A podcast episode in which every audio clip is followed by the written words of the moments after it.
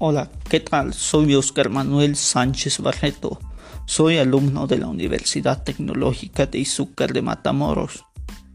En esta materia de expresión oral y escrita, hoy 24 de septiembre del 2020, les hablaré sobre los verbos reflexivos, que son el presente simple, indicativo, presente progresivo, futuro simple del indicativo y el futuro periférico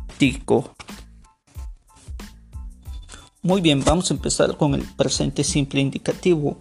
Es un tiempo que refleja la simultaneidad entre la acción y el momento en el que se está hablando.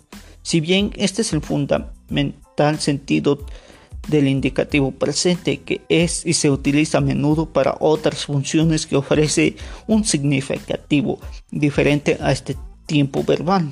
Además, usamos el presente para hablar de cualidades de las cosas. Por ejemplo, una casa antigua y tiene un patio grande. Oscar normalmente tiene 8 horas de clases al día.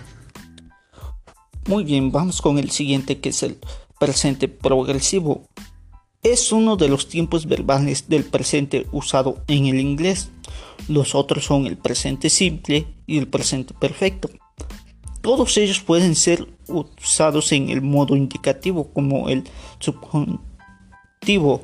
Se usa para describir algo que está ocurriendo en el momento exacto y de enunciarlo. Por ejemplo, el niño está llorando.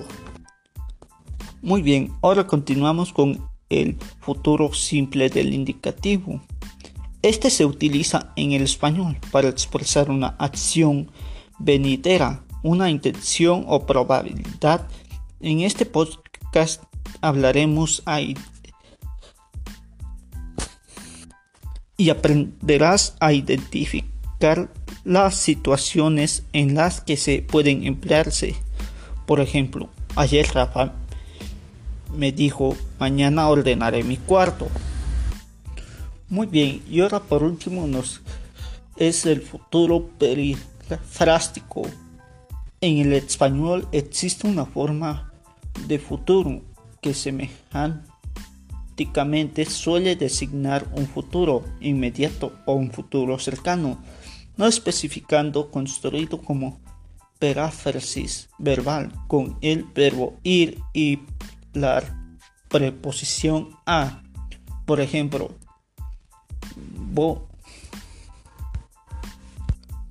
por ejemplo, Pronto voy a irme de aquí. Iba a irme, pero he decidido quedarme. Cuando vaya a irme, te avisaré. Muy bien, esto ha sido todo por el día de hoy. Espero que hayas aprendido qué son los verbos reflexivos. Y pues me despido de ustedes. Gracias por escucharme.